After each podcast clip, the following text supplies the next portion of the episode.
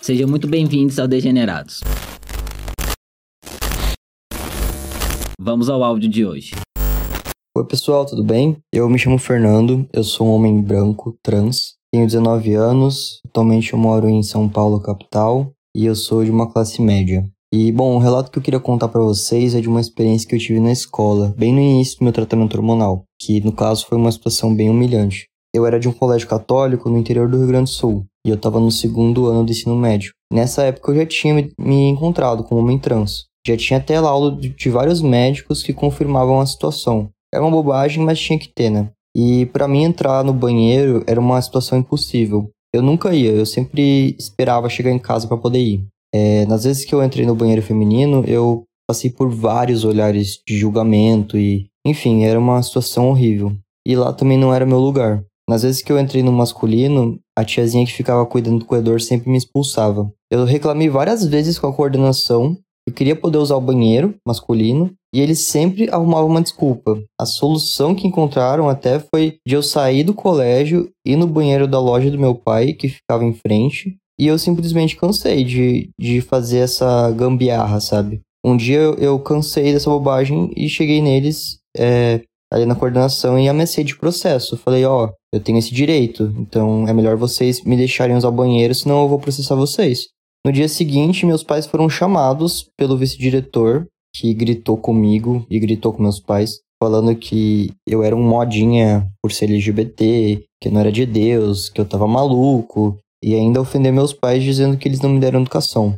Eu demorei um ano para poder conseguir usar esse banheiro, porque minha mãe voltou lá e falou das, dos meus direitos, ela conversou com advogados, enfim. E daí, no caso, eles deixaram. Mas isso foi apenas uma das minhas histórias que eu tive com esse colégio, uma das situações é, de transfobia que eu passei lá. E, sinceramente, foi horrível passar por isso e eu não desejo para ninguém. Eu acho bem emblemático esse áudio do Fernando, porque a gente já tá em 2000 a gente tá em 2022 agora, né? Mas ele mandou, acho que ano passado, se não me engano. Então, 2021, 2022, 2023, e a gente ainda fala sobre banheiros, né? Não é uma coisa que a gente avança. E isso, inclusive, é muito recorrente na comunidade trans, porque se a gente presta atenção, as nossas pautas e os nossos debates, eles são cíclicos, né? É praticamente anualmente a gente tem esse debate sobre banheiro. Acontece alguma coisa, alguma pessoa trans é expulsa do banheiro, então vai se debater algum projeto de lei sobre banheiro, se pessoas trans podem usar ou não. Quase anualmente também a gente tem debates sobre pessoas trans nos esportes. Então não é algo que a gente consegue avançar, né? De certo modo. Eu acho que o... tá mais ligado a isso, né? É, é que a questão que a gente consegue adquirir certos direitos, né? A gente consegue lá uma lei, um decreto, alguma coisa que assegure pra gente tal coisa. Só que não tem um cumprimento. E aí é basicamente isso que acontece. Começa a precisar de mais instâncias, de mais não sei o que lá, para que de alguma forma a gente consiga algum poder ah, respaldado em alguma decisão judicial, alguma coisa assim, para que haja então um cumprimento. Porque o que acontece é que não há, não há de modo algum. Então, por mais que dificilmente a gente consiga algum direito no ponto de vista legal, uhum. na prática isso não é cumprido. Sim. Eu tenho um exemplo que eu vou trazer mais para frente nesse episódio, que você vê nitidamente isso. É, é basicamente, a gente consegue, aí ou não é cumprido, ou querem derrubar. é isso que você falou agora, por exemplo, é da questão dos esportes e tal, tipo, avança um pouquinho, volta, avança um pouquinho, é. volta. Porque, enfim, tem todo um movimento ainda para tirar esses direitos, né? Nenhum uhum. direito que a gente uhum. tenha garantido. Exato. Inclusive a, a, questão dos esportes, né? O COI, acho que é COI que chama, né? Que é, é o responsável por isso, já ele tem uns critérios lá que, que, permitem que pessoas trans participem dos esportes, né? Tem a questão do nível hormonal, né? Mulheres trans têm que estar abaixo com a testosterona e ainda assim é o mesmo que nada. É algo que teoricamente já estava resolvido. É, não está Mas mais. como não querem que seja dessa forma, é como se não estivesse resolvido. Exato. Que a discussão costuma ser justamente essa. Ah, precisa ver isso aí, precisa ver isso aí. Mas isso já foi visto. Já isso foi. já está assegurado. Só que agem como se não, porque não, o que foi resolvido, a resolução não é do interesse, né, de determinado das uhum. pessoas. Então, é como se não tivesse tido nenhum trabalho em relação a isso. E aí, inclusive, essa questão do banheiro, eu fui até pesquisar, eu não me recordava se existia ou não alguma lei que assegurava que pessoas trans poderiam ir no banheiro que quisessem. Eu não achei. e se hoje eu não encontrei, muito provavelmente na época do Fernando, né, ele já tá na faculdade, não tinha isso. Mas eu sei, pelo que eu li na internet, né, que teve uma decisão do Supremo Tribunal Federal que diz assim: é, independente do posicionamento do estabelecimento, é um direito do indivíduo transgênero usar o banheiro público de acordo com a sua identidade de gênero. Né? Então, aí a gente tem uma questão pública, né, de estabelecimentos públicos, mas eu não sei se o Fernando era de escola particular ou não, não me lembro. Não, na verdade é que eu acho que esse caso aqui, Jonas, eu, eu não me recordo dele, não cheguei a ver. Mas eu acredito que, assim, para ter chego no, no STF, alguém deve ter processado algum estabelecimento por não Hum. poder utilizar, isso independente de ser privado ou público. Ah, Para ter processado, deve ter sido privado, hum, para resolver nessa instância, né, desse jeito. E aí a decisão deve ter sido favorável a quem processou. Então isso abre como se fosse um precedente legal. Então, partindo disso, os estabelecimentos já sabem que eles precisam autorizar, porque se a pessoa processar, hum. já tem esse precedente legal Ah, para decisão. Se chegar no STF, não sei se dá para chegar de novo um caso, mas enfim, eles já têm um posicionamento em relação a isso, sabe? Hum. Então, apesar de não ser um decreto, não ser uma lei, não ser, você sabe que legalmente há direito dessa pessoa de, da- das pessoas trans usarem o, o banheiro de acordo com a identidade de gênero delas, né? Ah, Então é basicamente isso. Só que é, aqui no Brasil, principalmente, lógico que é em todo lugar, mas aqui no Brasil, em principal, é, comparado, por exemplo, com os Estados Unidos, os estabelecimentos, as empresas privadas, enfim, por aí vai, eles poucos têm medo de, de, de processo. É. Porque a gente processa pouco, né? Até É, lá porque fora eles precisa de dinheiro pra processar. aham, Então eles não vão ter medo de uma decisão dessa. aham, Que eles não têm nem quando a coisa já é decidida e gera multa. aham, A gente viu isso agora na pandemia uhum. o quanto de lugar que tava funcionando, né, de forma irregular. Então, assim, não há, eles não ficam com medo, né, de agir da forma contrária ao que foi decidido. Pra Uhum. eles, tanto faz. E aí eu acho que um outro fator interessante de se pensar é, o, é a questão da escola, né? Porque a gente tá falando de adolescentes. E geralmente esse debate sobre banheiros, né, ele tá pautado na segurança. Ai, mas ah, não é seguro, principalmente para mulheres, né? Esse é o, é o grande ponto. E aí, esse discurso da segurança ele é muito falacioso, né? Primeiro, porque nesse caso em específico, a gente tem adolescentes, né? Então você tá falando que adolescentes são perigosos. Então, que escola que é essa? Que não garante uma segurança dos estudantes, né? E já presumindo que pode acontecer algo muito grave entre jovens. Então, é, é assustador, né? Porque quando a gente vê, a gente é, é um cara trans. Então, é uma pessoa, né, com, com, com vagina. Uhum. Então, é pra essa pessoa usar o, o, o banheiro. Ah, é muito complicado isso, porque também me, me preocupa se essa escola é nesse nível também, qual o nível de respaldo que ele vai ter se acontecer alguma coisa também no banheiro masculino. Aham. Porque a gente sabe, né? A gente é alvo de bullying, a gente é alvo de muitas Sim. coisas. Então é, é muito complicado também partir desse. é, começar a pensar também nessa questão da segurança, porque tem essa questão ainda, né? Eu, pelo menos no início da minha transição, da minha terapia hormonal, que eu ainda não tinha, não, tá, não tinha muitos é, marcadores masculinos, né? Ditos masculinos. Eu tinha medo de usar o banheiro masculino. Tinha Uhum. muito medo. Uhum. Eu não usava o feminino por N questões também, mas eu tinha medo de usar o masculino também. Porque assim, eles falam muito da segurança, o que eu quero dizer no final das contas é, se fala-se muito da segurança das pessoas cis, É, mas não se fala nada das pessoas trans. exato. E a gente sabe que quem acaba sofrendo a, a- a violência ali no, se a gente pegar em números, são as Nossa. pessoas trans. Exato. É, inclusive, eu tava lendo um- umas matérias lá de fora, né? Que são, pelo que eu entendi, na matéria em si falava que nunca tinha havido um caso de uma pessoa trans atacando uma pessoa cis dentro de um banheiro. E também nunca tinha havido um caso de pessoas cis fingindo ser trans pra atacar alguém no banheiro. Primeiro, até porque não precisa, né? Você não precisa fingir que você é trans pra você, pra um, pra um cara Exato. atacar uma mulher. Então é como se não houvesse nenhum caso. Eu acho que, considerando uma margem de erro, pode ter ha- havido em algum momento, né? Eu- Mas, eu- via de regra, não é. A gente sabe que não é isso a regra, né? A gente sabe que são as pessoas trans que são violentadas. Tanto é, quando você pesquisa no Google, você vai encontrar pessoas trans falando, né? Que foram expulsas do banheiro, é, expulsas do shopping, né? Foi em algum E- shopping, no banheiro do shopping, foi expulsa. E Isso é o, mais, é o mínimo, né? É o mais leve que acontece nesses Sim. casos, né? Que geralmente a violência, infelizmente, ela não para aí. Uhum. na privação do, do espaço. É, eu lembro de ter visto um caso, amigo. Não, é, não lembro se foi aqui no Brasil, se foi fora, faz uns anos já isso. De um cara que se vestiu de mulher, né, Uhum. literalmente, colocou lá, enfim, as roupas ditas femininas pra usar o banheiro, enfim, tentar se aproveitar de alguma situação, né? Mas assim, foi um caso que eu vi. Uhum. E aí você imagina o quanto esse caso foi utilizado Foi utilizada a pra pautar toda uma é. discussão. Tipo, pegar um caso pra, pra, pra aderir à pauta, assim, né? Pra Uhum. transformar aquilo num Temos um escarcel. exemplo aqui. Exato, mas foi só esse, cara. A Aham. gente sabe. Meu, chega a ser patético pra mim assimilar que pessoas realmente considerem que um homem cis vai se dar o trabalho de se vestir, né, ali, colocar uma peruca, colocar um salto pra violar uma mulher. Uhum. Homem cis não precisa disso, eles sabem disso. E ainda que fizesse, né? É como se. Ah, então aí não tem o que falar porque o cara vai alegar que é trans e tal. Não é assim que funciona. Eu É, acho que as assim, pessoas não sabem como pessoas funciona. trans, então, vão, iriam pagar pelo cara cis ter a possibilidade de fazer isso, né, na Aham, verdade. aham. Ah, já que ele pode fazer isso, então vocês não vão ter esse direito. Exato.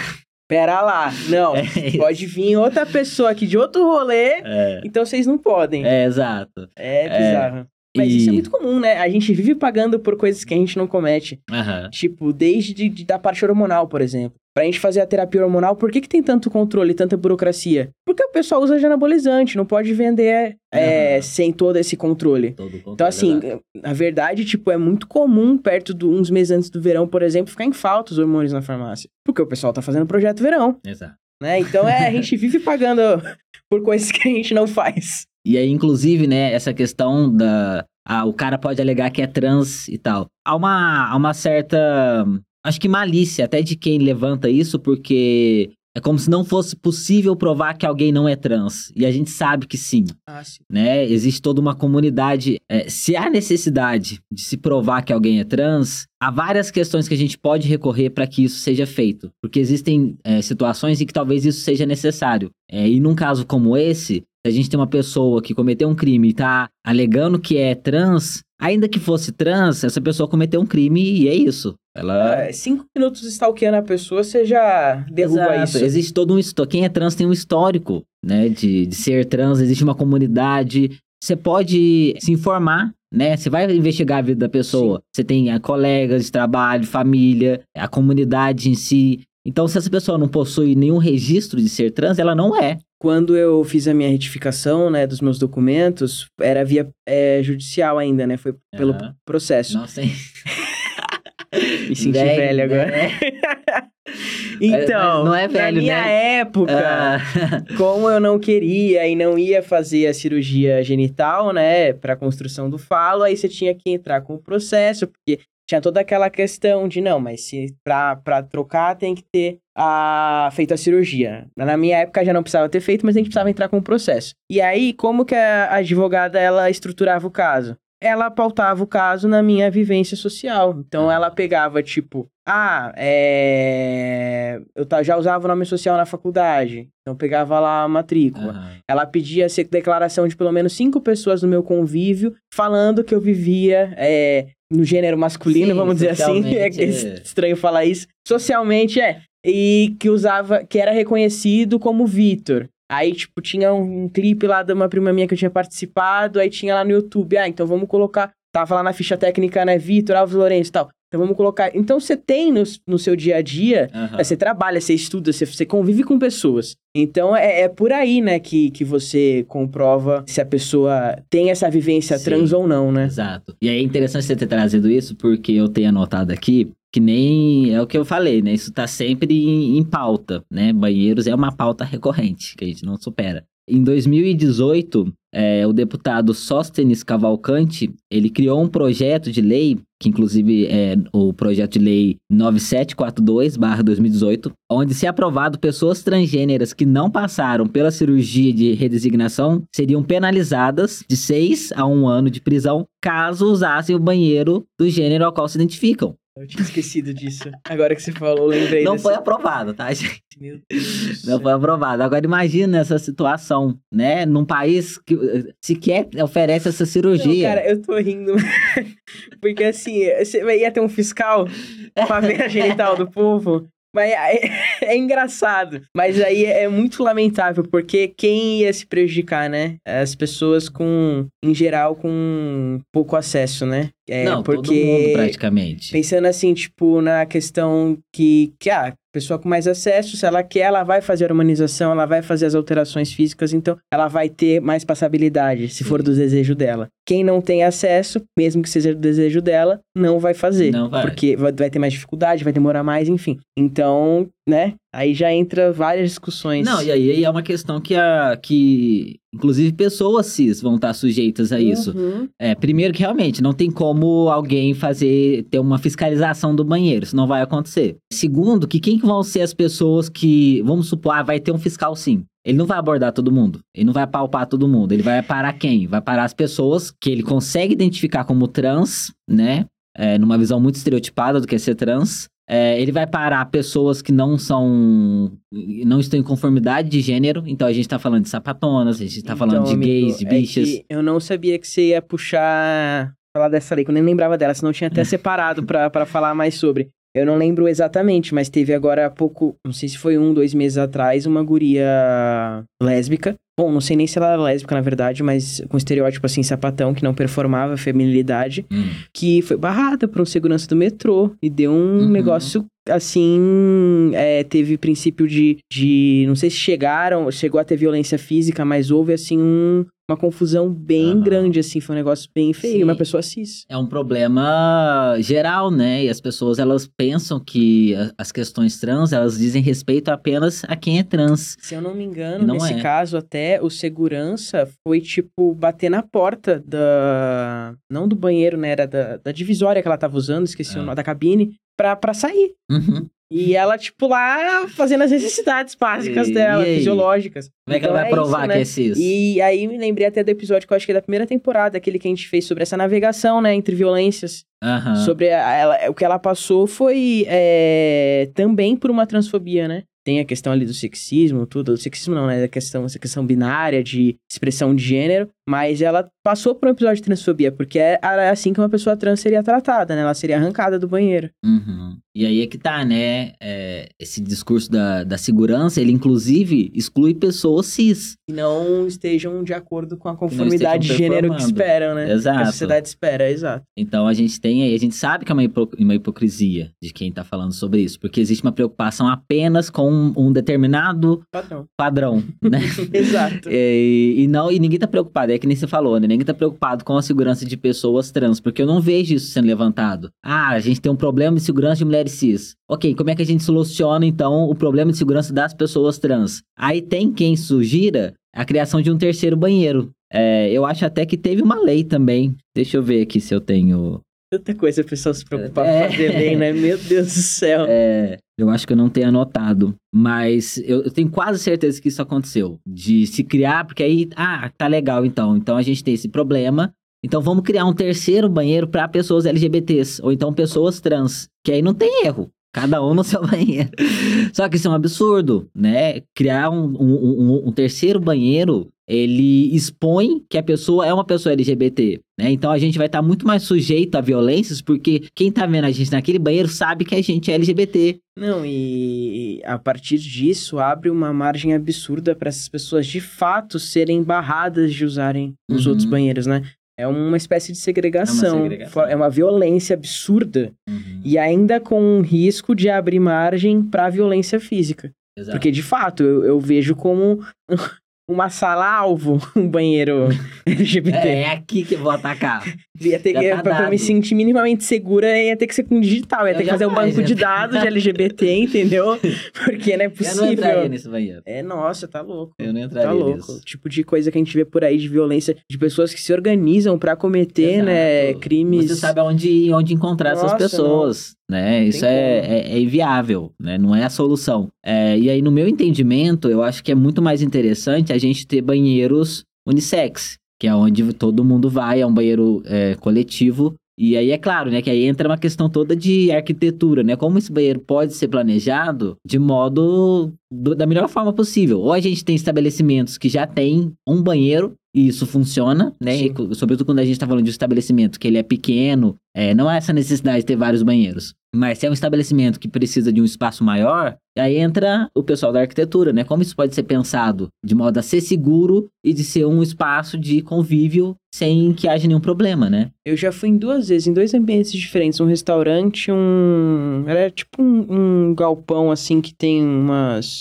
Uns espaços pessoal, startup trabalhar, sabe? Tipo uns boxes assim, e fora tem restaurante, tá? Um barzinho. E nesses dois locais, nesse restaurante, nesse lugar, o banheiro, ele era. Era um banheiro as pessoas usarem. Não tinha nem lá unissex, era o banheiro, entendeu? E como é que era, por exemplo, que nem no restaurante que eu achei muito interessante para dar segurança para as mulheres num âmbito geral que usam aquele banheiro e que aquela área vai ter vão ter homens se circulando também, por exemplo. O banheiro ele não tinha porta, ele tinha tipo uma, sabe, tipo que nem faz labirinto, sabe? Para uma área que dava pro restaurante Hum. e dentro desse banheiro então tinham as pias, tal, tal, tal, e aí tinham as cabines que não eram cabines abertas em cima ou embaixo, eram tipo banheiros mesmo só com a privada e com porta mesmo, sabe, com tranca. Hum. Então assim, é, o banheiro não era isolado de fato do restaurante Ah, sabe? Tinha, é, era aberto, não tinha porta. Então, se uma- um grito, qualquer coisa assim, vai ser ouvido.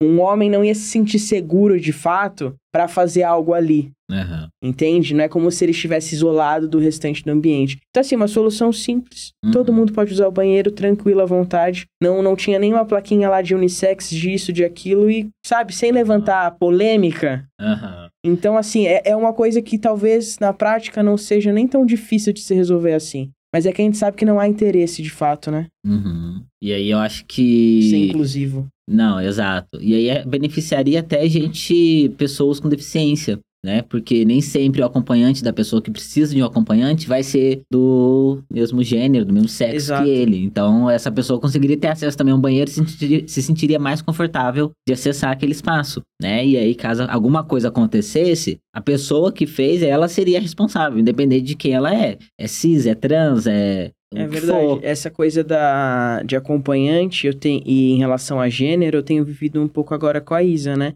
Hum. Que é a minha, a minha noiva. Eu e ela somos autistas, recebemos diagnóstico ano passado. E algumas situações que eu, pra acompanhá-la, né, eu encontro esse tipo de situação. Lógico que tem situações que não, não tem como resolver, tipo, ela foi experimentar o vestido ontem, daí na área do provador eu não podia entrar. Tive que ficar atrás do. Uma linha assim pra cá eu podia ficar, pra outra não Ah, pra aguardar ela, porque, enfim, ela tava nervosa, queria provar o vestido e tal, tava aflita, queria minha companhia. E aí eu tenho começado a observar também essa questão, né, enquanto acompanhante e como o gênero também interfere nessas questões, né? é, Isso que você falou das pessoas com deficiência aí também- é muito relevante, E aí é bizarro fato. também pensar que essa, essa divisão do banheiro é como se fosse um risco, né? Tipo, se você coloca um casal ali, é como se fosse um. é, vai acontecer alguma coisa. Não pode misturar, porque são animais. É, é complicado, mas é, homem cis se comporta tal qual, né? Então também é delicado. Ah, falando de uma maneira generalista, Realmente, as mulheres não iam. Se, se, se a Isa tá lá se trocando e tem um cara do lado de fora do provador dela, assim, pra um passo do provador dela, ela vai ficar insegura, Uhum, né? Sem saber que aquele cara pode ser, um cara trans, mas ela não vai saber. não vai saber. Se, né, tiver os demarcadores de gênero. E aí eu acho que é outro ponto interessante, né? Porque se a gente vai propor, né, que então, ah, o, o banheiro, o acesso ao banheiro, ele é dividido de acordo com o sexo, né? E é isso. Então a gente vai colocar é, um homem trans, né, às vezes extremamente masculino, barbado, musculoso, no mesmo banheiro que uma mulher cis, né? Ela vai se sentir confortável? Quem garante que esse cara é trans? Né? Não tem uma segurança daí. Só porque uma- e alguém vai confirmar que o cara tem uma vagina? Não vai. E aí vai eu já fico cara. muito também incomodado com o quanto é completamente esquecido que existem pessoas intersexo. E que não são tão poucas quanto se diz. É, quando começam a querer fazer essa divisão com base em, No sexo. em sexo, em sistema reprodutivo. Uhum. Eu me atentei muito a isso quando eu passei no ano passado com a problemática com o plano de saúde para poder fazer é, o foi o transvaginal que eu queria fazer, porque o meu sexo da minha certidão foi retificado, né, pro gênero masculino, só que aí fica sexo masculino. aí dava lá quando eles colocavam no sistema para autorizar meu meu ultrassom, dava basicamente erro, né? É. É, exame incompatível com, com, com gênero. Aham. E ainda aparecia gênero no erro deles, Aham. veja só. E aí eu não. Aí, puta, deu um, deu um rolo com o plano de Ah. saúde. E aí eles queriam. Primeiro eles ofereceram de trocar o meu. colocar no feminino pra eu poder fazer. Eu falei, não, mas peraí. Isso não é legal, não é bacana. E não é legal também, porque vocês vão estar tá fraudando. Me Sim. foram um dado meu, porque de acordo com o meu documento legal, tá masculino. Pra arrumar um- um- uma coisa do sistema de vocês. Aí, enfim, a gente Aí eles brigou, brigou, contra a lei, brigou. né? Exato. Tipo, vocês... O que, que é isso? Não faz Aham. sentido. Eu fiquei- até falei, não acredito que vocês estão sugerindo isso. Essa gravação deve estar sendo gravada. Eu falei, porque, cara, não é possível, é estupidez. Aí, no final das contas, eles acabaram é, arrumando o sistema e derrubaram essas travas por, É. por gênero, sexo, né? Só que no meio disso tudo eu fiquei pensando, meu Deus, e se eu tivesse ou dois sistemas reprodutivos ou algo de um e de outro que eu precisasse fazer exame de ambos? Uhum. Ah, isso com certeza deve ser uma questão. Com certeza. Aí eles. Eu não sei, eu não sei nem o que eles faziam, eu não sei. Porque a, a, a solução deles era colocar o feminino. Uhum. Ou seja, tem que estar um ou outro. Eles ficam trocando. Ah, a pessoa vai fazer exame de X coisa. Ah, não, peraí, então vamos colocar um. Aí no outro mês, não, tem que fazer outro exame. Aí troca de volta. Exato. É ridículo. É. E assim, é, eu, é, é, com certeza é pra. Ah, não ter fraude, não sei o que, não sei o que, não sei o que. Mas, gente, é tipo um transvaginal, Uhum. sabe? É óbvio que se a pessoa tá fazendo, Ela tem.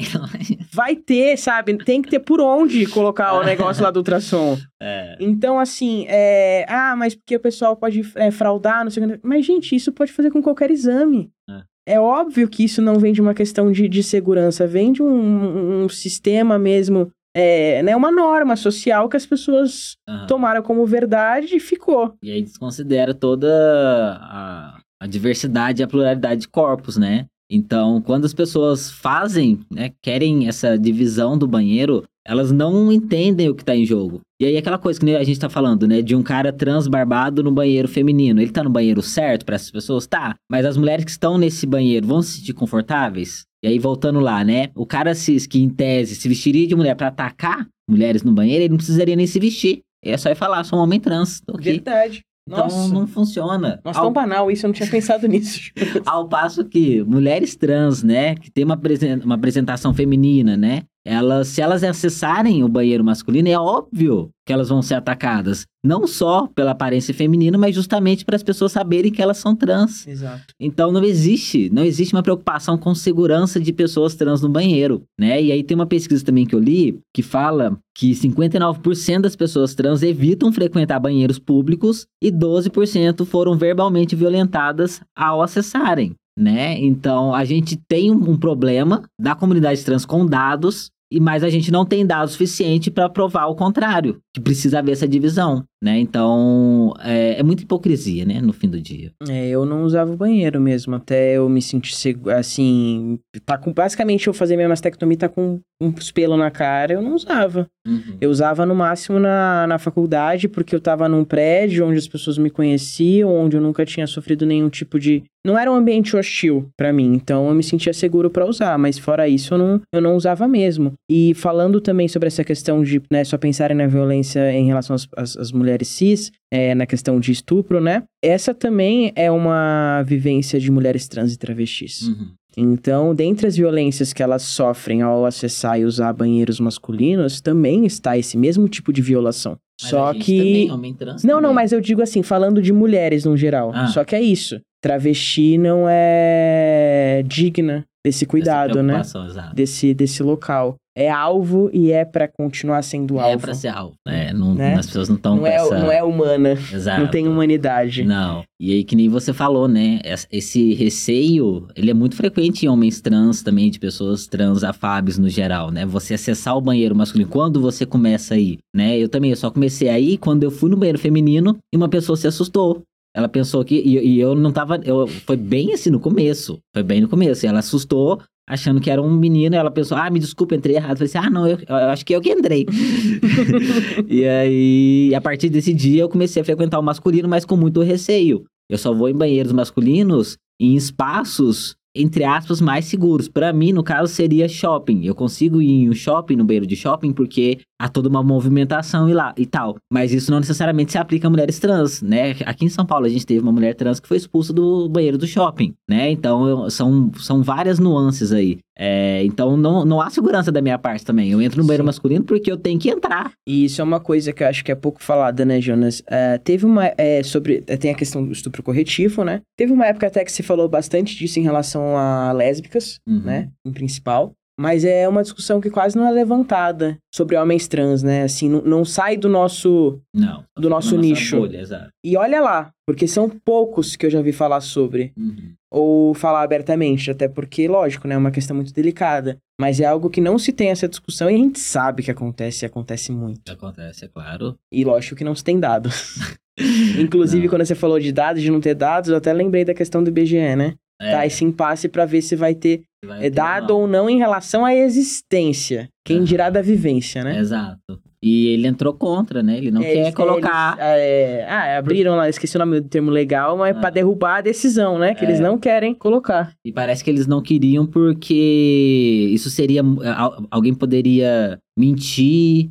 Não sei, eu não sei como é que funciona, eu nunca fui entrevistado pelo IBGE, não sei como é que se dá essa entrevista. Mas parece que a pessoa poderia não falar a verdade ou então omitir. isso Mas isso já acontece com os outros dados também. Né? Não, é Não. garantia que a pessoa tá falando a verdade, o, não- o- não- salário dela. Não foram eles mesmos que divulgaram o- a porcentagem de É, homossexuais Mas lá? aí eu já fiquei receoso, sabia? E, e Porque realmente, mas é que as pessoas. elas é, vão mentir. elas dificilmente vão falar que são. É, a maioria das pessoas hom- é, homossexuais, dependendo da, da, da situação que tiver ali na hora da entrevista, não vai falar. Não vai falar. E aí tem que ser repensada a entrevista também. Também, Como é que se dá essa também. entrevista? Eu, eu não sei. Talvez E a gente sabe privada, que qualquer mas... pe- é, pesquisas, elas são subjetivas. Lógico que tá toda uma metodologia científica para diminuir a margem de erro, vamos dizer assim. Mas, por exemplo, mesmo a questão racial. A gente sabe que no Brasil, principalmente, tem pessoas que têm resistência a se identificar é, como negro, como... né? Então, assim, também é um, um dado... Existe margem Há de uma erro. margem de erro, Sim. há uma margem de erro. Minha família mesmo, apesar de minha família toda não, não ser branca, nunca foram entrevistados pelo PGE. Mas até dois, três anos atrás, antes dessa discussão de, de, de eu, da, da minha geração levar essa discussão pra dentro de casa, eles falavam que eram brancos. Uhum. Então, assim, e de branco não tem nada. Hum. Então, é, é, essas pesquisas, elas estão é, sujeitas a Elas esse são uma tipo de situação. é. Exato, são uma Não estimativa. tem como... É, é, é esperado Não ser isso. exato, É. esperado. Ah, e aí? Pô, quantidade de gente que, que esconde renda, que sonega imposto. É, Ah, então também tem um... E aí? O pessoal vai mentir a E aí, renda? Mas isso é comum também. Então não é, não é uma justificativa nem um pouco sensata. Não, pois é. E aí eu acho que isso por si só revela, né? É Porque, ah, se a pessoa não se sente confortável, então vamos tirar da pesquisa?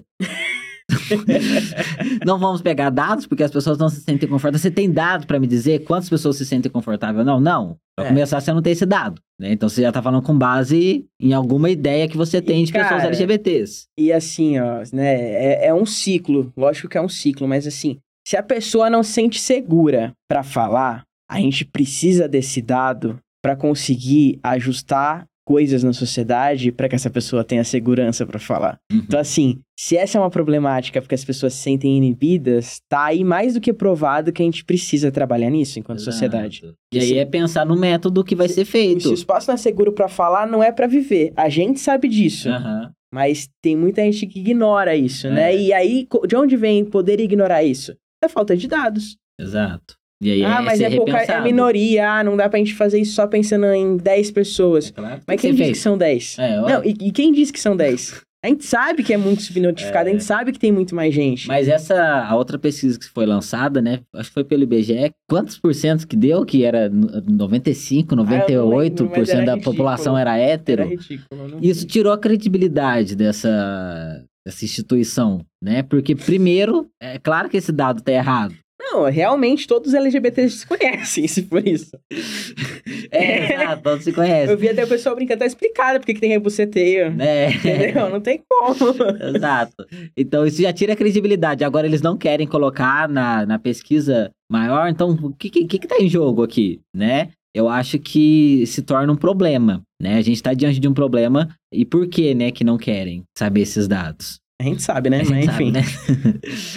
E agora esse mês teve um caso que eu acho que, que resume e exemplifica tudo que a gente tá falando e que a gente falou principalmente no início também, sobre essa questão, né, dos nossos direitos não serem assegurados. Essa aqui a gente tá falando da questão do banheiro. Vira e mexe, a gente tem a sensação de que do nome social tá resolvido, digamos. Não que tá resolvido, mas ah, conseguimos. Agora hum. pode, agora eu posso usar. Hum. Agora tem no RG. Agora é, é tá valendo. E aí a gente teve esse mês o episódio que aconteceu com uma criança, e acho que a maioria das pessoas devem ter visto. Uma criança de 12 anos. Esse mês, no caso, junho, né? Ah, é verdade. Esqueci que a gente demora para lançar tudo. Junho de 2022, caso a gente só lance 2023, já fica aí. já aconteceu isso. Já.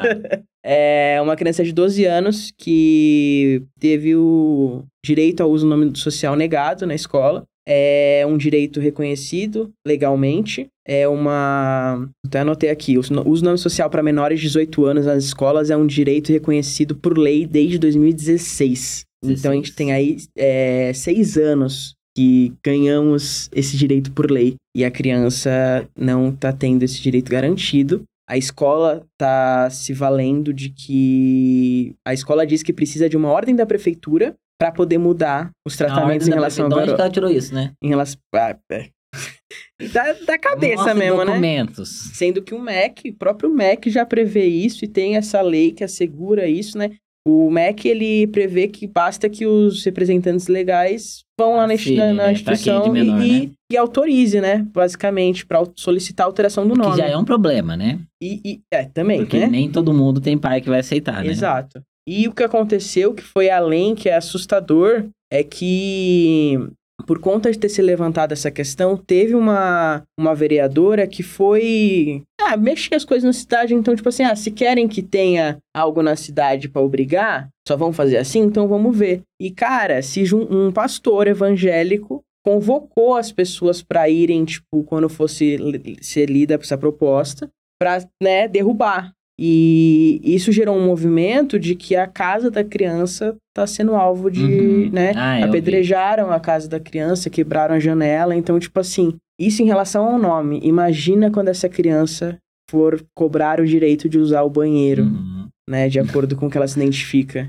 Então, nem o nome. Uhum a gente de fato conseguiu. Não, não, tá... não, inclusive eu me lembro, né, quando teve a eleição em 2018, que o Bolsonaro ganhou, é, muitas pessoas trans ficaram com medo, né, dessa, da questão do nome social e começaram a trocar, retificar o, do, o documento. Muita gente foi atrás de retificar, porque não existe esse sentimento de segurança, de que está dado que a gente vai conseguir. A gente, a gente tava com medo de perder o direito de trocar o nome. Sim, eu falei para eu lembro que eu falei para você, Jonas, se você tá pensando em, em alterar nome, isso, se você ainda tem agora. vontade, faz logo. É, exato, que... porque não, não existe essa, essa, essa sensação de segurança que tipo, o que tá ganho, tá ganho, não está. É uma sensação de risco iminente a qualquer momento é. em todos os âmbitos, né? Exato, exato. E aí, para finalizar, eu quero deixar de sugestão um texto do Paul Preciado, que ele é muito bom, que ele fala sobre essa questão da arquitetura do banheiro, né? E como esses espaços segregados, né, por sexo, eles reforçam, né, essa divisão binária da sociedade e como tem um, um, um propósito, né, até de vigilância é, desse próprio lugar. É, então, chama lixo e gênero, mijar e cagar, feminino e masculino. Se jogarem no Google vai aparecer. E aí tem um trechinho que eu quero ler, ele é curtinho, eu acho que é bem interessante. Fala assim: nós não vamos ao banheiro para evacuar, mas sim para fazer nossas necessidades de gênero. Não vamos para mijar, mas sim para reafirmar os códigos de masculinidade e da feminilidade no espaço público. Por isso, escapar do regime de gênero dos banheiros públicos é desafiar a segregação sexual que a moderna arquitetura urinária impõe há pelo menos dois séculos. Público, privado, visível, invisível, decente, obsceno, homem, mulher, pênis, vagina, de pé, sentado, ocupado, livre uma arquitetura que fabrica os gêneros, enquanto, sob o pretexto da higiene pública, disse ocupar-se simplesmente da gestão de nossos lixos orgânicos. Lixo, gênero, infalível economia produtiva que transforma o lixo em gênero. É um texto muito bom, muito Nossa, bom. Fantástico. E é. eu acho que a gente tem muito essa percepção, né, é, transmasculinos, quando passa a usar o banheiro masculino e temos a questão do mictório. Ah. Né? é muito bom. É, é muito marcante isso. E tendo essa vivência e ouvindo você ler esse trecho, é absurdo É. o quanto isso é, é real. É, até mesmo nesses espaços a questão de gênero tá presente. Enfim, gente, acho que é isso. É, muito obrigado por ouvirem a gente e até o próximo episódio. Até mais.